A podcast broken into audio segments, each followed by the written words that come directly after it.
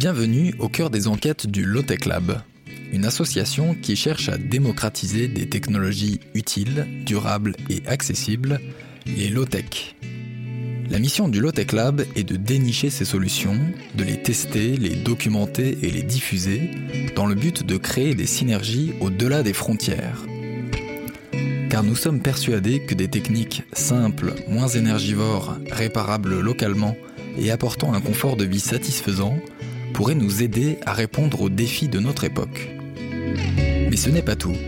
Dans le cadre des enquêtes du Lotech Lab, nous nous intéressons aussi aux femmes et aux hommes qui traduisent ces valeurs en action, à celles et ceux qui diffusent, à l'échelle collective, des pratiques ou des usages tournés vers la sobriété et la convivialité.